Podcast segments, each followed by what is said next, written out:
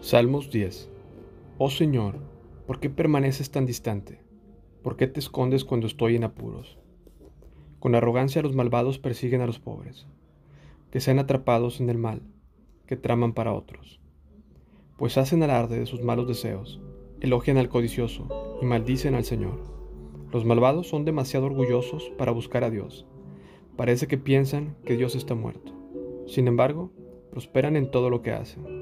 ¿No ven que les espera un castigo? Miran con desdén a todos sus enemigos. Piensan, jamás nos sucederá algo malo. Estaremos para siempre sin problemas. Su boca está llena de maldiciones, mentiras y amenazas.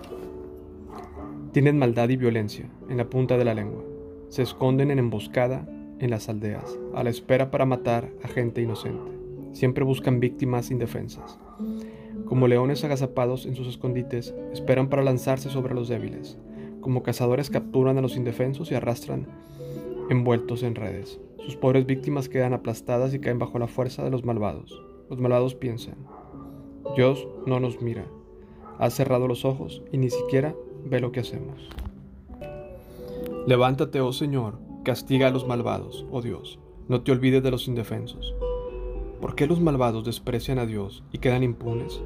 Piensan, Dios nunca nos pedirá cuentas, pero tú ves los problemas y el dolor que causan. Lo tomas en cuenta y los castigas. Los indefensos depositan su confianza en ti. Tú defiendes a los huérfanos. Quiebra los brazos a esta gente malvada y perversa.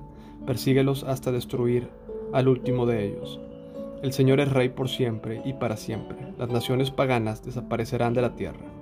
Señor, tú conoces las esperanzas de los indefensos. Ciertamente escucharás sus clamores los consolarás. Harás justicia a los huérfanos y a los oprimidos, para que ya no los aterre un simple mortal.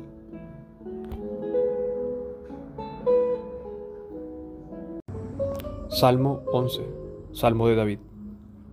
Yo confío en la protección del Señor, así que, ¿por qué me dicen, vuela como un ave a las montañas para ponerte a salvo?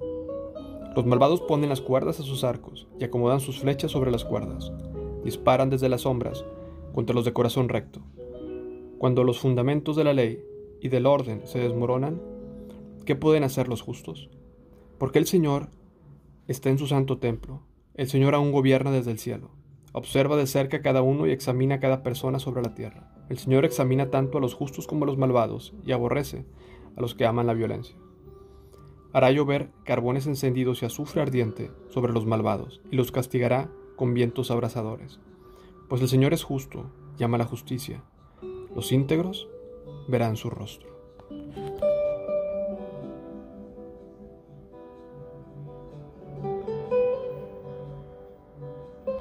Salmos 12. Salmo de David. Auxilio, oh Señor, ¿por qué los justos desaparecen con rapidez? Los fieles te han esfumado de la tierra. Los vecinos se mienten unos a otros, se lagan con la lengua y se engañan con el corazón. El Señor les corte esos labios aduladores y silencie sus lenguas jactanciosas. Mintamos todo lo que queramos, dicen. Son nuestros labios. ¿Quién puede detenerlos? El Señor responde. He visto violencia contra los indefensos y he oído el gemir de los pobres. Ahora me levantaré para rescatarlos como ellos anhelaron que hiciera. Las promesas del Señor son puras, como la plata refinada en el horno, purificada siete veces.